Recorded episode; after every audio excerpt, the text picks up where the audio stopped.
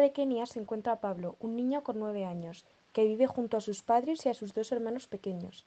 Él es el mayor. De pequeño, cuando iba a la escuela, no era un niño que destacara por sus notas, es más, aprobaba por los pelos y justos.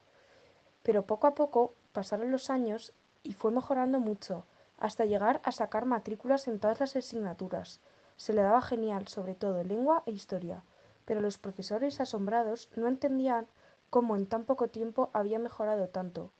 Y finalmente, preguntándole y viendo sus exámenes, llegaron a la conclusión de que lo que había pasado es que él había cambiado su método de estudio. En vez de estudiar y hacer el examen y olvidarse de todo, él había memorizado todo montándose una historia, usando muchos conceptos como anclaje, y es que organizaba las palabras de modo que tuvieran sentido en la historia que él construía, es decir, organizaba la información que recibe y que aprende. Y llegaron a la conclusión los profesores de que el recuerdo es más eficaz cuando las personas se centran en aprender una idea y no en memorizar la información dada.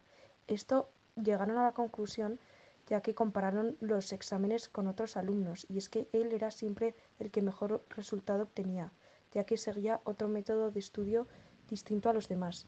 Y aquí se puede ver la importancia de este aprendizaje verbal, ya que a la larga es el método más eficaz. Porque los demás, cuando le preguntaban a la semana siguiente, ellos no se acordaban de lo que habían estudiado.